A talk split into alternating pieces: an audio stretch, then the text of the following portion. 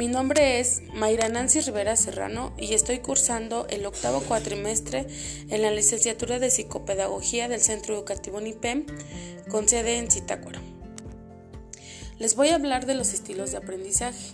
Este mes nos tocó ver esta materia de estilos de aprendizaje, por lo tanto, eh, estilos de aprendizaje pues es como eh, una persona aprende.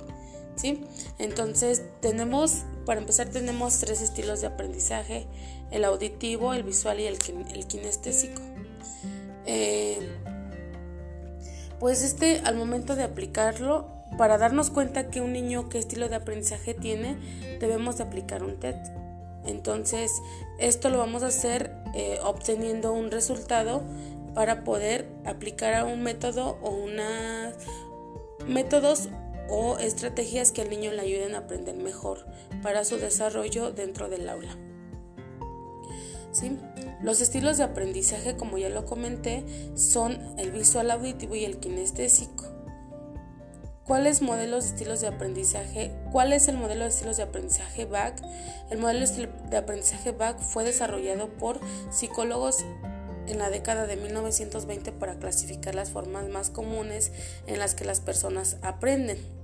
Según el modelo, la mayoría de nosotros preferimos aprender en, un, en una de tres maneras, visual, auditivo o kinestésico, como ya lo comentaba. Aunque, aunque en la práctica por lo general se mezclan y combinan estos estilos de aprendizaje. Pues esto nos quiere decir que yo puedo tener eh, dos estilos de aprendizaje para poder desenvolverme mejor. el visual. Un aprendiz principalmente visual absorbe y retiene mejor la información cuando se presenta en, por ejemplo, imágenes, diagramas y gráficos. Eh, auditiva. Un aprendiz principalmente auditivo prefiere escuchar por lo que se presenta él o ella responde mejor las voces, por ejemplo, en una conferencia, grupo de discusión, al oír su propia voz repitiendo algo, un tutor o entrenando también es útil. el kinestésico es un aprendiz principalmente kinestésico, prefiere una experiencia física a él o a ella le gusta más, le gusta más, pues manos a la obra, se enfoca y responde bien al ser capaz de tocar, sentir objetos o el aprendizaje puntual. Sí, pues el kinestésico está en constante movimiento. Entonces nos dice eh, aquí que los estilos de aprendizaje es una variante de sigla desarrollado por el profesor en Nueva Zelanda, Niles Flam Sbark o visual auditiva de la lectura y escritura y kinestésico. La comprensión de las preferencias de aprendizaje es probable que ya tenga una buena idea de cuál es su preferencia de aprendizaje, ya que esto se ha dado presente, ya que esto está dado presente desde sus primeros días en la escuela.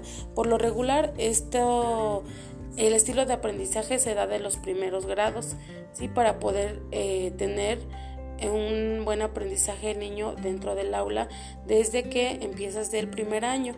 ¿sí? Se va aplicando esto y lo podemos hacer hasta sexto año de primaria, o sea, no hay este una limitante. Entonces, pues esto es para los estilos de aprendizaje, para esto sirven para poder saber la forma en la que un alumno aprende. ¿sí? Entonces nos dice también que la... Eh, también nos dice que las estrategias para mejorar el aprendizaje. Las estrategias pues nos pueden ayudar, como lo comentaba, por ejemplo, cuando un niño aprende visualmente, podemos poner estrategias que al niño le ayuden a desarrollarse más por su capacidad de ver. ¿sí?